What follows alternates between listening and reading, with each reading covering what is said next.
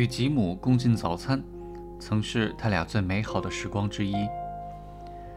早餐期间，两人喝着第二或第三杯咖啡，才是聊得最起劲的时刻。他们想到什么就聊什么，连死亡也不忌讳。聊着如果能活下来，幸存的究竟是哪部分？他们甚至讨论猝死与自知来日不多的相对优劣。但现在，乔治想破头也记不得吉姆在这方面的立场。这课题充满书卷味，很难让人认真看待。暂且假设人死后真能重返人间，假设大致吻合吉姆身心的某种东西真能回来探视乔治，这样的探视真能令人满意吗？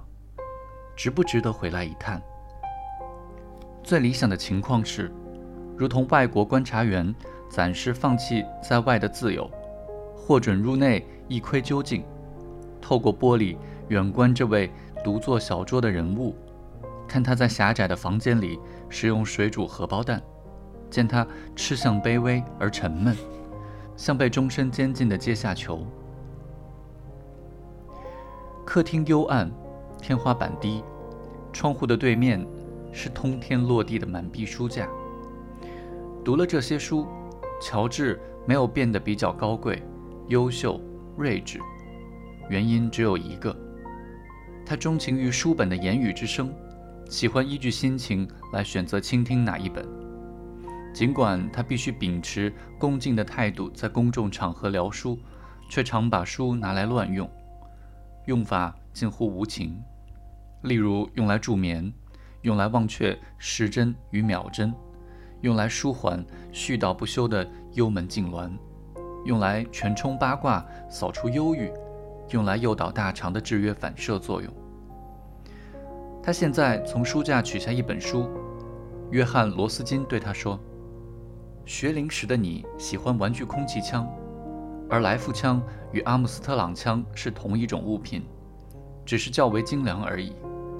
然而最糟糕的是，儿时的你被瞄准时觉得好玩，被瞄准的麻雀却不然。现在的你被戏耍的滋味不同于周鸟被戏耍的滋味。至于黑鹰。”如果我判断正确的话，你有点怕对他们开枪。令人难以忍受的老罗斯金总是对得无懈可击，而且狂妄又暴躁，吹胡子斥责英国人。今天找他来陪坐马桶五分钟是个完美选择。一阵排泄欲传来，急促而宜人。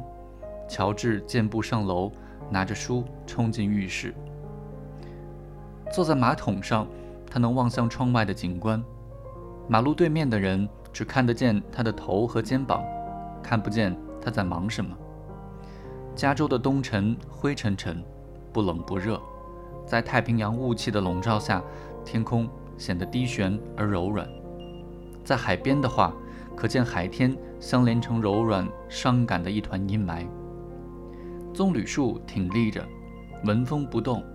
夹竹桃的叶子滴着露水。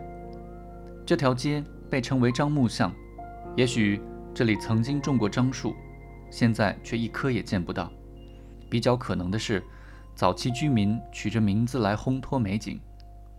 最早的一批移民始于1920年代初期，他们舍弃脏乱的洛杉矶闹区和正经八百又瞧不起人的帕萨迪纳，前来此地殖民定居。他们搭建独栋的灰泥小屋和护板墙遮成的简陋木屋，昵称为村舍，命名以俏皮取向，如首楼与够高。他们对马路的称呼是巷、道、径，以契合他们心目中的森林风韵。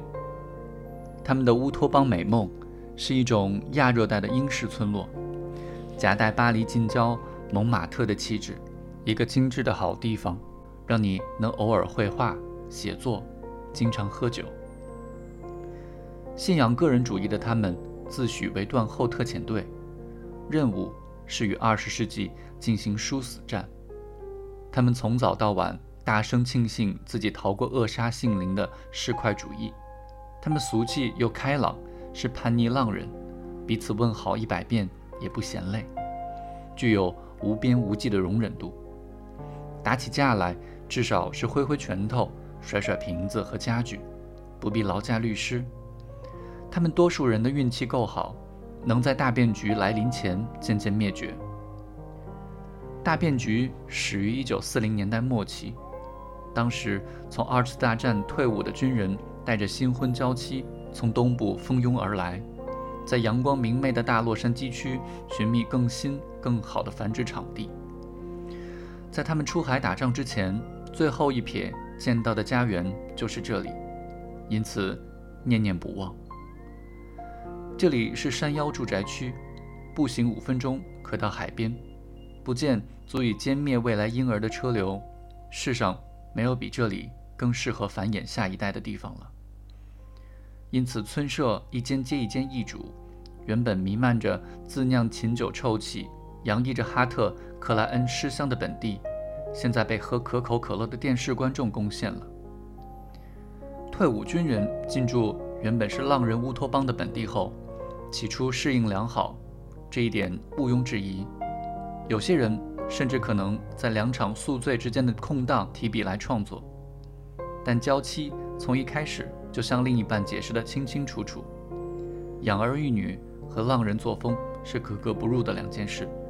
想繁殖下一代，必定要找一份稳定的工作，申请房贷，累积信用，买保险。他们对先生说：“等到未来的家境衣食无忧，才准你死。”婴儿来了，一胎接一胎又一胎，老旧的小教室变成一整群通风良好的新大厦，海边的寒酸市场也扩建为超市。樟木巷。立有两面标语，其一警告民众不要踩拭溪床上的羊水芹，因为溪水不干净。早期的移民吃了好几年也没事，所以乔治和吉姆试吃一些，滋味鲜美，事后没有异状。另一个标语在黄色的背景上画了几个邪恶的黑色轮廓，注明“留心嬉戏的儿童”。第一次来这里看房子。乔治与吉姆当然看到黄色的标语，但两人故意视而不见，因为他们对房子一见钟情。理由是进出的通道只有小溪上的一座桥，而且周遭的树木与后方灌木浓密的峭壁隔绝，使得这栋房子宛如坐落于林间空地，和当岛主的感觉一样好。乔治说：“他和吉姆如涉水般。”走过深及脚踝的悬铃木落叶，这棵树常年惹人厌。两人决心要喜欢这里的一切。他们望见阴湿而低矮的客厅，一致认为，如果燃盆火，晚上一定够舒适。车库外面爬满了纠结成瘤状的常春藤，半死不活，让车库虚胖了一倍。车库里面很小。因为完工的年代相当于福特 T 型车问世时，吉姆觉得可以用来养宠物。他俩的车都太大，停不进去，但可以停在桥上。他们注意到那座桥已经开始出现向下坍塌的迹象。没关系吧？我猜在我们有生之年垮不了。吉姆说。那天下午，乔治与吉姆对这栋房子的第一印象。无疑和邻居小孩一样，常春藤丛生，晦暗又隐蔽，正符合故事书里的卑鄙老怪兽巢穴。自从乔治开始过独居生活，他发现自己扮演的正是老怪兽的角色，而且暴力倾向越来越明显。这角色释放出他不愿吉姆看见的本性。当斯川克太太的小班尼和格尔芬太太的小乔在桥上跑来跑去。故意招惹乔治，气得他隔着窗户像疯汉似的振臂吆喝时，若吉姆瞧见这一幕，他会怎么说？吉姆向来和邻居的小朋友相处融洽，常请他们过来摸摸臭鼬和浣熊，让他们对八哥讲话。然而他们却从来不会主动过桥来。住在对面的四川客太太不时尽职地骂骂小孩，叫他们别去打扰人家。还解释说，人家是教授，平常工作很辛苦。四川客太太原本是电台歌手，为了替丈夫生养五男二女而割舍前途，个性被家事折磨得温吞，歌唱生涯不再的悔叹，为她增添柔柔的忧郁。尽管如此，本性温柔的她也面带骄纵儿女的笑容，语带一丝许可的意味，忍不住告诉乔治，他的老幺班尼现在都以那个男人来称呼他，因为乔治。曾在院子里追赶他，一路追过小桥，跑到马路上。原来是班尼拿着铁锤一直敲他家门。乔治为自己对小孩大吼大叫的行径感到羞愧，因为他不是在做做样子，而是真的情绪失控。事后他觉得受辱，气得想吐。同时他也明了，邻居小孩其实希望他扮演怪兽的角色，而他的表现正中下怀。如果他突然拒演，脾气再也无法被挑起，他们只好另觅目标。他们绝不会想到的一个问题是，他是在演戏，或是真的讨厌我们。我们对他毫不关心，只把他当作神话故事里的人物。对这事耿耿于怀的只有乔治。因此，大约一个月前，他做了一件事，更让他为自己一时心软感到羞愧。一个月前。他买糖果在街上请小孩子吃，他们拿了糖果却不道谢，只以好奇又忐忑的眼光看着他，也许正从他的态度学习到蔑视他人的第一课。